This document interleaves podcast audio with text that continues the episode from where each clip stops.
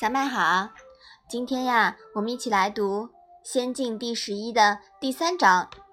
你先来念一下好吗？德行，颜渊、闵子骞、冉伯牛仲弓。言语，宰我子贡。正事，冉有记录。文学，子游、子夏。妈妈，德行是什么意思呀？德行啊，是指能实行孝悌、忠恕等道德。言语是说话好吗？嗯，对的，是指善于辞令，能办理外交。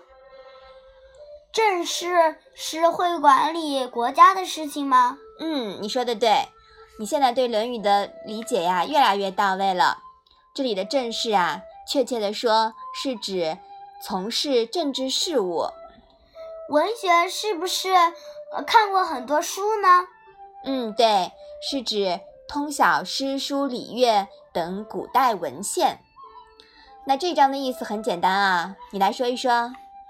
德行好的有颜渊、闵子骞、冉伯牛、仲弓；善于辞令的有宰我子贡；擅长政事的有冉有、记录。通晓文献知识的有子游、子夏。嗯，好的。这章里面呀，点了好多人的名字，是吧？嗯。那这一章呢，据考证是作为《论语》正文的附注编排的，类似于文章的大纲草稿，并不是孔子列的排名。所以呀，我们也不能太把这个十哲排名当成正式的，读一读就好了。好。我们把这一章啊再来读一下。